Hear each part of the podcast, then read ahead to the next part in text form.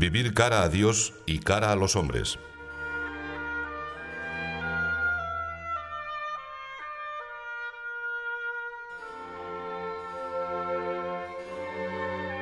Aquí estamos, con Summati in Unum, en unidad de petición y de intenciones, dispuestos a comenzar este rato de conversación con el Señor, con el deseo renovado de ser instrumentos eficaces en sus manos.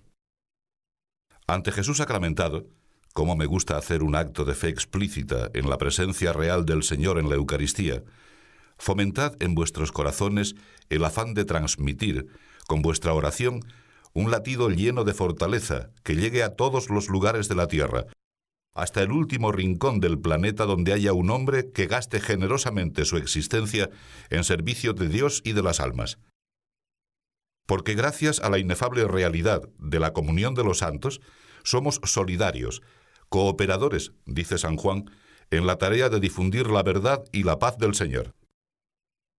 Es razonable que pensemos en nuestro modo de imitar al Maestro, que nos detengamos, que reflexionemos para aprender directamente de la vida del Señor algunas de las virtudes que han de resplandecer en la conducta nuestra si de veras aspiramos a extender el reinado de Cristo.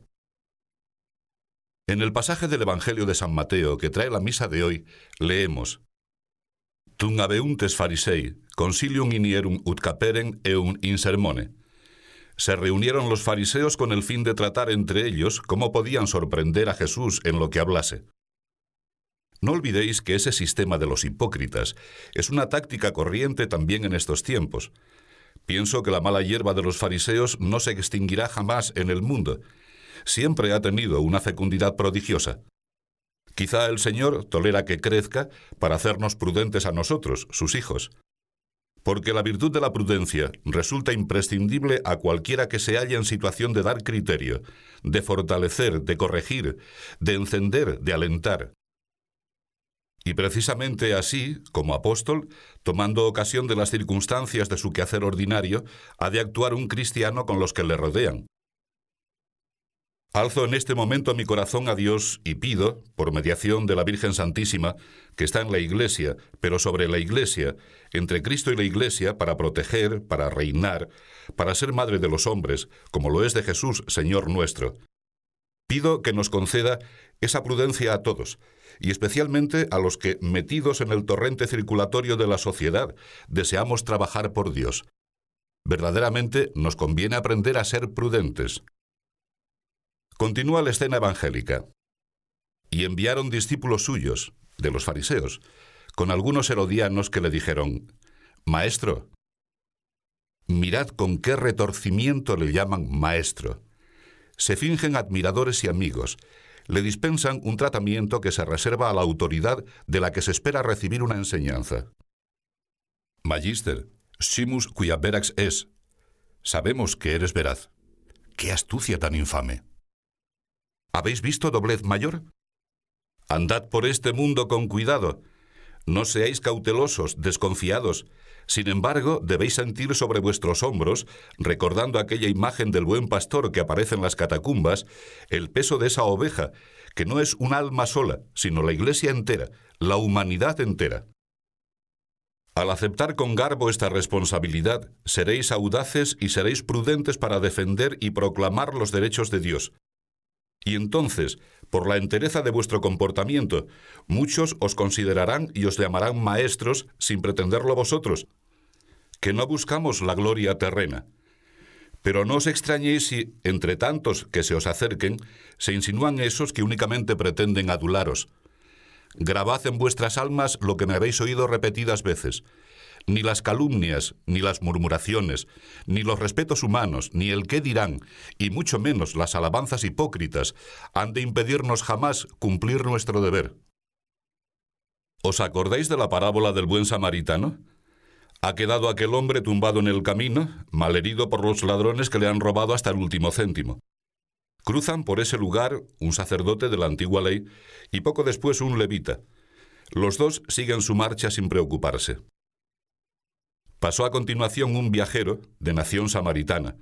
Se acercó y viendo lo que sucedía, se movió a compasión. Arrimándose, vendó las heridas después de haberlas limpiado con aceite y vino. puso al enfermo sobre su cabalgadura, le condujo al mesón y cuidó de él en todo. Fijaos en que no es este un ejemplo que el Señor expone solo para pocas almas selectas, porque enseguida añadió, contestando al que le había preguntado, a cada uno de nosotros, anda y haz tú lo mismo. Por lo tanto, cuando en nuestra vida personal o en la de los otros advirtamos algo que no va, algo que necesita del auxilio espiritual y humano que podemos y debemos prestar los hijos de Dios, una manifestación clara de prudencia consistirá en poner el remedio oportuno, a fondo, con caridad y con fortaleza, con sinceridad. No caben las inhibiciones. Es equivocado pensar que con omisiones o con retrasos se resuelven los problemas. La prudencia exige que, siempre que la situación lo requiera, se emplee la medicina, totalmente y sin paliativos, después de dejar al descubierto la llaga. Al notar los menores síntomas del mal, sed sencillos, veraces, tanto si habéis de curar como si habéis de recibir esa asistencia, en esos casos se ha de permitir, al que se encuentra en condiciones de sanar en nombre de Dios, que apriete desde lejos y a continuación más cerca y más cerca hasta que salga todo el pus, de modo que el foco de infección acabe bien limpio. En primer lugar, hemos de proceder así con nosotros mismos y con quienes, por motivos de justicia o de caridad, tenemos obligación de ayudar. Encomiendo especialmente a los padres y a los que se dedican a tareas de formación y de enseñanza. Que no os detenga ninguna razón hipócrita. Aplicad la medicina neta. Pero obrad con mano maternal, con la delicadeza infinita de nuestras madres, mientras nos curaban las heridas, grandes o pequeñas, de nuestros juegos y tropezones infantiles. Cuando es preciso esperar unas horas, se espera. Nunca más tiempo del imprescindible, ya que otra actitud entrañaría comodidad, cobardía, cosa bien distinta de la prudencia. Rechazad todos, y principalmente los que os encargáis de formar a otros, el miedo a desinfectar la herida. Es posible que alguno susurre arteramente al oído de aquellos que deben curar y no se deciden o no quieren enfrentarse con su misión. Maestro, sabemos que eres veraz. No toleréis el irónico elogio.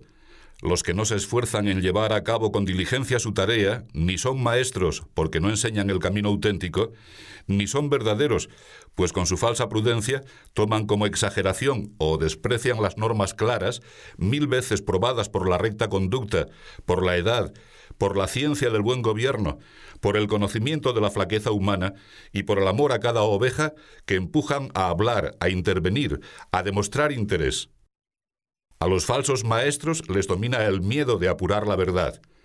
Les desasosiega la sola idea, la obligación de recurrir al antídoto doloroso en determinadas circunstancias. En una actitud semejante, convenceos, no hay prudencia, ni piedad, ni cordura. Esa postura refleja apocamiento, falta de responsabilidad, insensatez, necedad.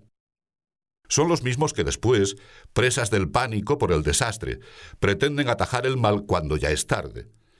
No se acuerdan de que la virtud de la prudencia exige recoger y transmitir a tiempo el consejo reposado de la madurez, de la experiencia antigua, de la vista limpia, de la lengua sin ataduras. Sigamos el relato de San Mateo. Sabemos que eres veraz y enseñas el camino de Dios conforme a la pura verdad. Nunca acabo de sorprenderme ante este cinismo. Se mueven con la intención de retorcer las palabras de Jesús, Señor nuestro, de cogerle en algún descuido.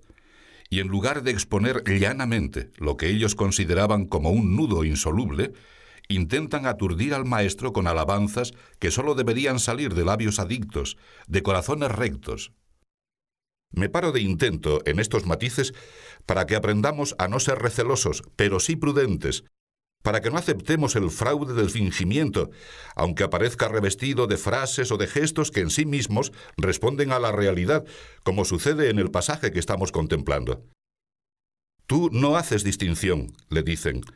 Tú has venido para todos los hombres. A ti nada te detiene para proclamar la verdad y enseñar el bien. Repito, prudentes sí, cautelosos no. Conceded la más absoluta confianza a todos. Sed muy nobles. Para mí, vale más la palabra de un cristiano, de un hombre leal, me fío enteramente de cada uno, que la firma auténtica de cien notarios unánimes, aunque quizá en alguna ocasión me hayan engañado por seguir este criterio. Prefiero exponerme a que un desaprensivo abuse de esa confianza antes de despojar a nadie del crédito que merece como persona y como hijo de Dios. Os aseguro que nunca me han defraudado los resultados de este modo de proceder.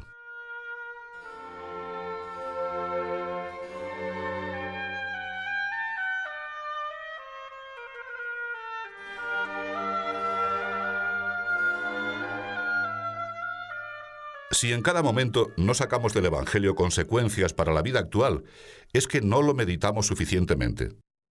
Sois jóvenes muchos, otros habéis entrado ya en la madurez.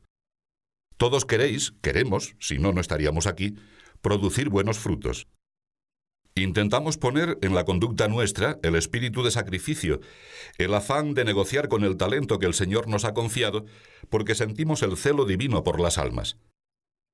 Pero no sería la primera vez que, a pesar de tanta buena voluntad, alguno cayera en la trampa de esa mezcla, ex fariseis et herodianis, compuesta quizá por los que, de un modo o de otro, por ser cristianos, deberían defender los derechos de Dios, y en cambio, aliados y confundidos con los intereses de las fuerzas del mal, cercan insidiosamente a otros hermanos en la fe, a otros servidores del mismo Redentor. Sed prudentes y obrad siempre con sencillez, virtud tan propia del buen Hijo de Dios. Mostraos naturales en vuestro lenguaje y en vuestra actuación. Llegad al fondo de los problemas, no os quedéis en la superficie. Mirad que hay que contar por anticipado con el disgusto ajeno y con el propio si deseamos de veras cumplir santamente y con hombría de bien nuestras obligaciones de cristianos. No os oculto que cuando he de corregir o de adoptar una decisión que causará pena, padezco antes, mientras y después. Y no soy un sentimental. Me consuela pensar que solo las bestias no lloran. Lloramos los hombres, los hijos de Dios. Entiendo que en determinados momentos también vosotros tendréis que pasarlo mal si os esforzáis en llevar a cabo fielmente vuestro deber. No me olvidéis que resulta más cómodo, pero es un descamino, evitar a toda costa el sufrimiento con la excusa de no disgustar al prójimo.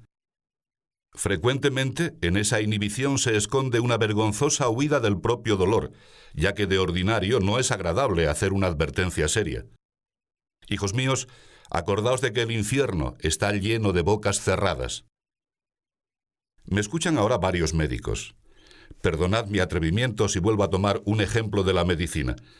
Quizás se me escape algún disparate, pero la comparación ascética va. Para curar una herida, primero se limpia bien, también alrededor, desde bastante distancia. De sobra sabe el cirujano que duele, pero si omite esa operación, más dolerá después. Además, se pone enseguida el desinfectante. Escuece, pica, decimos en mi tierra, mortifica, y no cabe otro remedio que usarlo para que la llaga no se infecte. Si para la salud corporal es obvio que se han de adoptar estas medidas, aunque se trate de escoriaciones de poca categoría, en las cosas grandes de la salud del alma, en los puntos neurálgicos de la vida de un hombre, fijaos si habrá que lavar, si habrá que sajar, si habrá que pulir, si habrá que desinfectar, si habrá que sufrir. La prudencia nos exige intervenir de este modo y no rehuir el deber, porque soslayarlo demostraría una falta de consideración e incluso un atentado grave contra la justicia y contra la fortaleza. Persuadíos de que un cristiano, si de veras pretende actuar rectamente, cara a Dios y cara a los hombres, necesita de todas las virtudes, por lo menos en potencia. Padre, me preguntaréis, ¿y de mis flaquezas qué? Os responderé. ¿Acaso no cura un médico que esté enfermo, aun cuando el trastorno que le aqueja sea crónico? ¿Le impedirá su enfermedad prescribir a otros enfermos la receta adecuada? Claro que no. Para curar le basta poseer la ciencia oportuna y ponerla en práctica, con el mismo interés con el que combate su propia dolencia. Vosotros, como yo, os encontraréis a diario cargados con muchos errores, si os examináis con valentía en la presencia de Dios. Cuando se lucha por quitarlos, con la ayuda divina, carecen de decisiva importancia y se superan, aunque parezca que nunca se consigue desarraigarlos del todo. Además, por encima de esas debilidades, tú contribuirás a remediar las grandes deficiencias de otros siempre que te empeñes en corresponder a la gracia de Dios.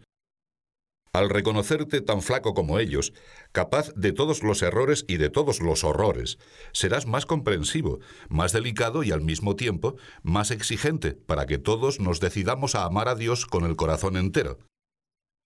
Los cristianos, los hijos de Dios, hemos de asistir a los demás llevando a la práctica con honradez lo que aquellos hipócritas musitaban aviesamente al Maestro.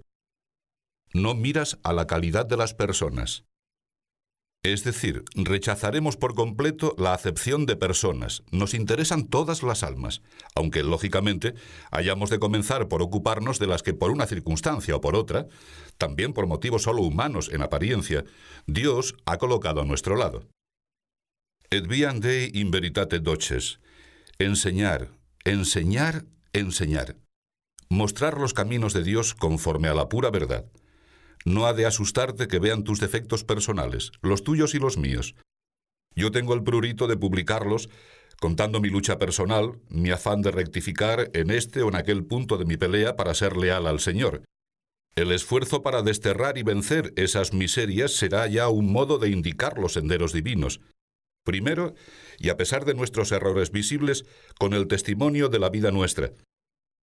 Luego, con la doctrina como nuestro Señor, que, cepit facere et docere, comenzó por las obras y más tarde se dedicó a predicar.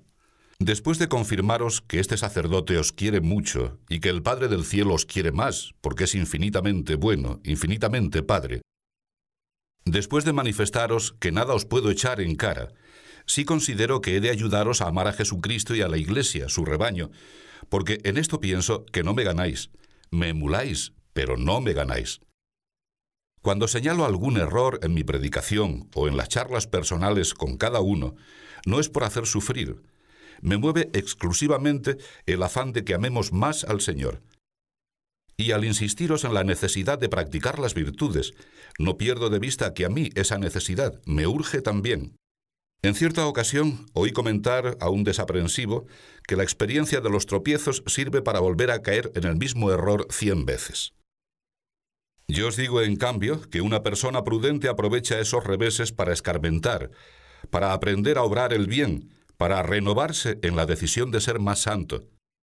De la experiencia de vuestros fracasos y triunfos en el servicio de Dios, sacad siempre, con el crecimiento del amor, una ilusión más firme de proseguir en el cumplimiento de vuestros deberes y derechos de ciudadanos cristianos, cueste lo que cueste, sin cobardías, sin rehuir ni el honor ni la responsabilidad, sin asustarnos ante las reacciones que se alcen a nuestro alrededor, quizá provenientes de falsos hermanos, cuando noble y lealmente tratamos de buscar la gloria de Dios y el bien de los demás.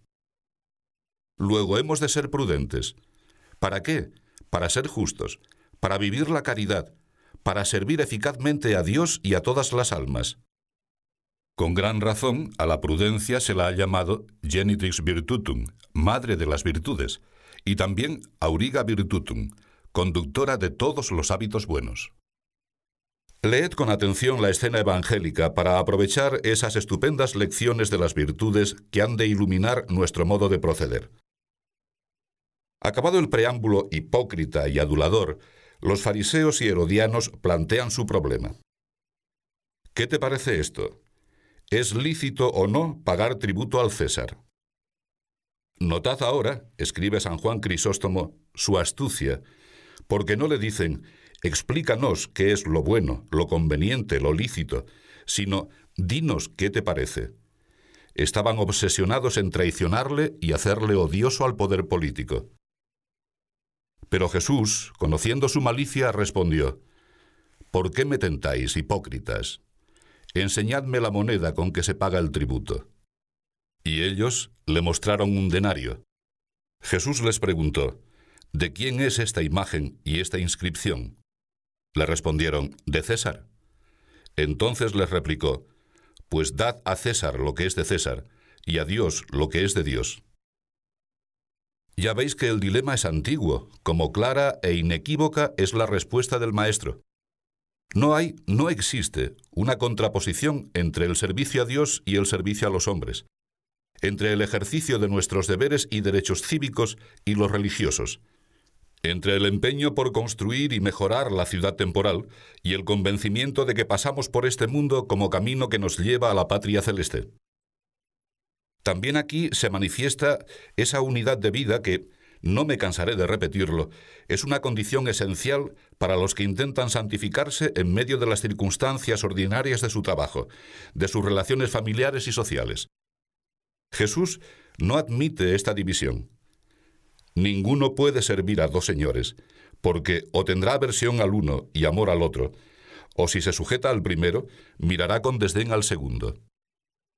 La elección exclusiva que de Dios hace un cristiano, cuando responde con plenitud a su llamada, le empuja a dirigir todo al Señor, y al mismo tiempo a dar también al prójimo todo lo que en justicia le corresponde. No cabe escudarse en razones aparentemente piadosas para expoliar a los otros de aquello que les pertenece. Si alguno dice, sí, yo amo a Dios, al paso que aborrece a su hermano, es un mentiroso. Pero también se engaña el que regatea al Señor el amor y la reverencia, la adoración que le son debidos como Creador y Padre nuestro, y el que se niega a obedecer a sus mandamientos con la falsa excusa de que alguno resulta incompatible con el servicio a los hombres, pues claramente advierte San Juan que en esto conocemos que amamos a los hijos de Dios, si amamos a Dios y guardamos sus mandamientos.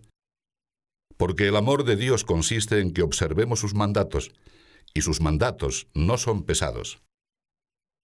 Quizá oiréis a muchos, en nombre de la funcionalidad, cuando no de la caridad, que peroran y se inventan teorías con el fin de recortar las muestras de respeto y de homenaje a Dios. Todo lo que sea para honrar al Señor les parece excesivo. No les hagáis caso. Vosotros continuad vuestro camino.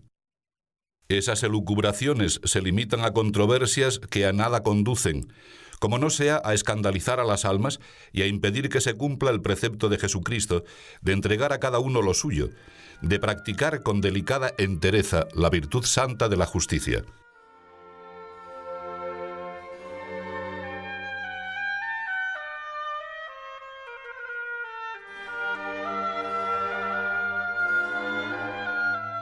Grabémoslo bien en nuestra alma, para que se note en la conducta. Primero, justicia con Dios. Esa es la piedra de toque de la verdadera hambre y sed de justicia, que la distingue del griterío de los envidiosos, de los resentidos, de los egoístas y codiciosos. Porque negar a nuestro Creador y Redentor el reconocimiento de los abundantes e inefables bienes que nos concede, encierra la más tremenda e ingrata de las injusticias. Vosotros, si de veras os esforzáis en ser justos, consideraréis frecuentemente vuestra dependencia de Dios, porque ¿qué cosa tienes tú que no hayas recibido? para llenaros de agradecimiento y de deseos de corresponder a un Padre que nos ama hasta la locura.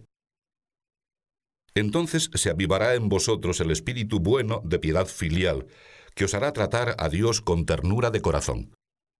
Cuando los hipócritas planteen a vuestro alrededor la duda de si el Señor tiene derecho a pediros tanto, no os dejéis engañar.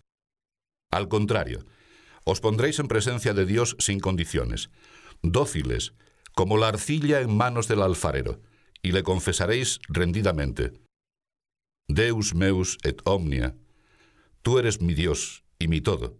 Y si alguna vez llega el golpe inesperado, la tribulación inmerecida de parte de los hombres, sabréis cantar con alegría nueva, hágase, cúmplase, sea alabada y eternamente ensalzada la justísima y amabilísima voluntad de Dios sobre todas las cosas.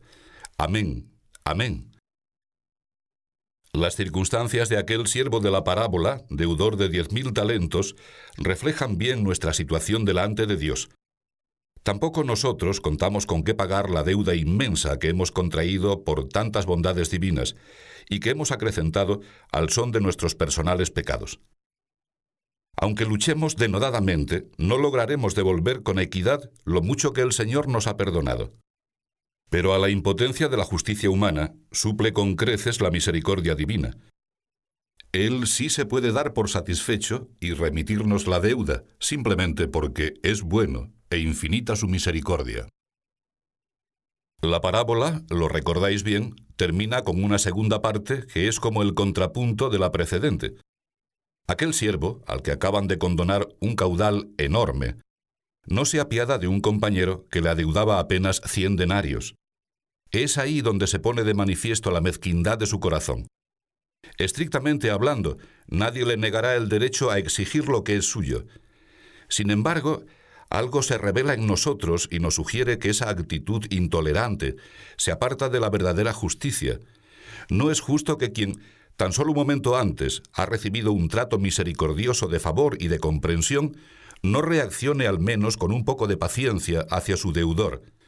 Mirad que la justicia no se manifiesta exclusivamente en el respeto exacto de derechos y de deberes, como en los problemas aritméticos que se resuelven a base de sumas y de restas.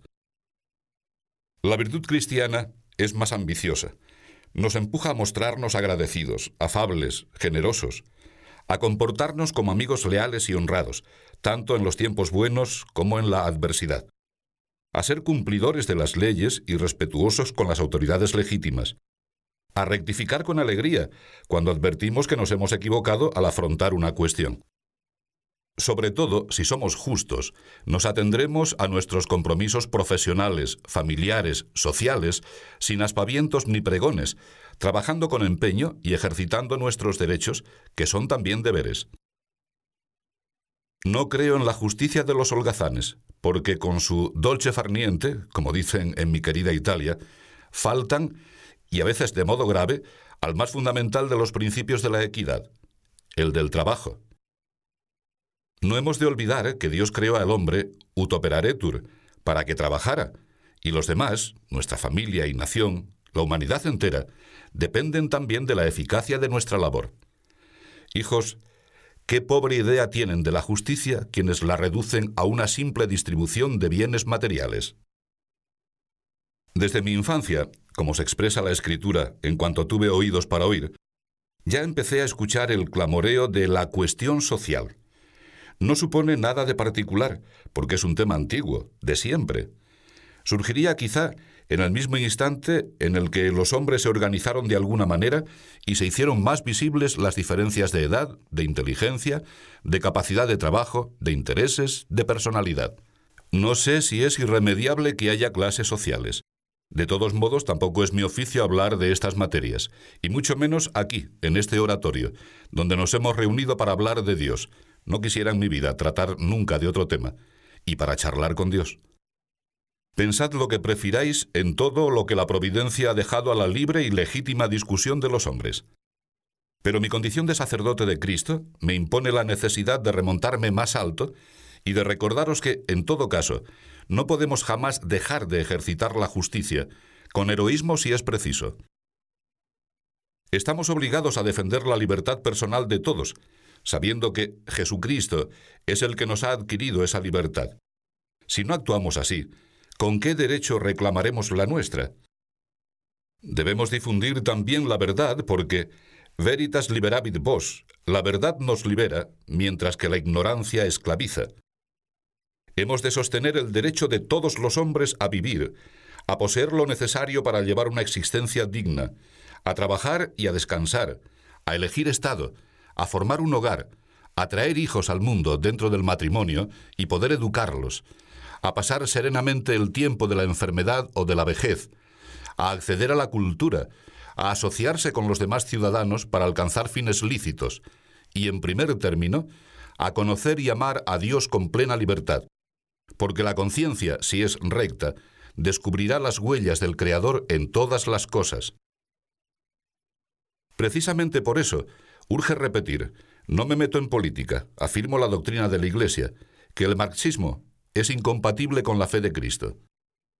¿Existe algo más opuesto a la fe que un sistema que todo lo basa en eliminar del alma la presencia amorosa de Dios? Gritadlo muy fuerte, de modo que se oiga claramente vuestra voz. Para practicar la justicia no precisamos del marxismo para nada.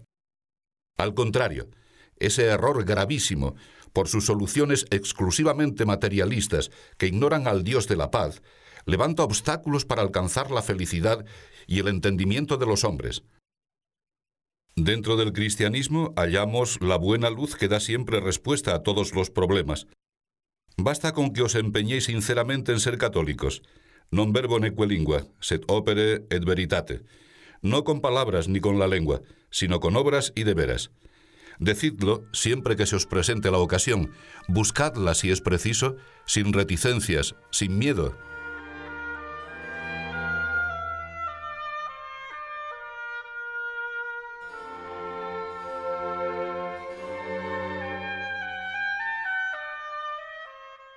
Leed la Escritura Santa. Meditad una a una las escenas de la vida del Señor, sus enseñanzas. Considerad especialmente los consejos y las advertencias con que preparaba a aquel puñado de hombres que serían sus apóstoles, sus mensajeros, de uno a otro confín de la tierra. ¿Cuál es la pauta principal que les marca? ¿No es el mandato nuevo de la caridad? Fue con amor como se abrieron paso en aquel mundo pagano y corrompido. Convenceos de que únicamente con la justicia no resolveréis nunca los grandes problemas de la humanidad. Cuando se hace justicia a secas, no os extrañéis si la gente se queda herida. Pide mucho más la dignidad del hombre, que es hijo de Dios. La caridad ha de ir dentro y al lado, porque lo dulcifica todo, lo deifica. Dios es amor. Hemos de movernos siempre por amor de Dios, que torna más fácil querer al prójimo y purifica y eleva los amores terrenos. Para llegar de la estricta justicia a la abundancia de la caridad, hay todo un trayecto que recorrer, y no son muchos los que perseveran hasta el fin. Algunos se conforman con acercarse a los umbrales, prescinden de la justicia y se limitan a un poco de beneficencia, que califican de caridad, sin percatarse de que aquello supone una parte pequeña de lo que están obligados a hacer. Y se muestran tan satisfechos de sí mismos como el fariseo que pensaba haber colmado la medida de la ley porque ayunaba dos días por semana y pagaba el diezmo de todo cuanto poseía. La caridad, que es como un generoso desorbitarse de la justicia, exige primero el cumplimiento del deber. Se empieza por lo justo. Se continúa por lo más equitativo pero para amar se requiere mucha finura, mucha delicadeza, mucho respeto, mucha afabilidad. En una palabra, seguir aquel consejo del apóstol. Llevad los unos las cargas de los otros, y así cumpliréis la ley de Cristo. Entonces sí, ya vivimos plenamente la caridad, ya realizamos el mandato de Jesús. Para mí no existe ejemplo más claro de esa unión práctica de la justicia con la caridad que el comportamiento de las madres. Aman con idéntico cariño a todos sus hijos, y precisamente ese amor les impulsa a tratarlos de modo distinto, con una justicia desigual, ya que cada uno es diverso de los otros.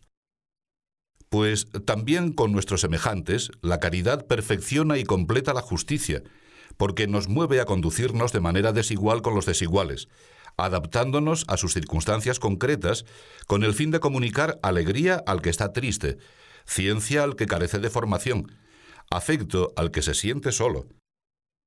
La justicia establece que se dé a cada uno lo suyo, que no es igual que dar a todos lo mismo. El igualitarismo utópico es fuente de las más grandes injusticias. Para actuar siempre así, como esas madres buenas, necesitamos olvidarnos de nosotros mismos, no aspirar a otro señorío que el de servir a los demás, como Jesucristo, que predicaba, el Hijo del Hombre no ha venido a ser servido, sino a servir. Eso requiere la entereza de someter la propia voluntad al modelo divino, trabajar por todos, luchar por la felicidad eterna y el bienestar de los demás. No conozco mejor camino para ser justo que el de una vida de entrega y de servicio. Quizá alguno piense que soy un ingenuo. No me importa. Aunque me califiquen de ese modo, porque todavía creo en la caridad, os aseguro que creeré siempre. Y mientras Él me conceda vida, continuaré ocupándome, como sacerdote de Cristo, de que haya unidad y paz entre los que, por ser hijos del mismo Padre Dios, son hermanos. De que la humanidad se comprenda, de que todos compartan el mismo ideal, el de la fe. Acudamos a Santa María, la Virgen prudente y fiel, y a San José, su esposo, modelo acabado de hombre justo. Ellos, que vivieron en la presencia de Jesús, el Hijo de Dios, las virtudes que hemos contemplado, nos alcanzarán la gracia de que arraiguen firmemente en nuestra alma, para que nos decidamos a conducirnos en todo momento como discípulos buenos del Maestro, prudentes, justos, llenos de caridad.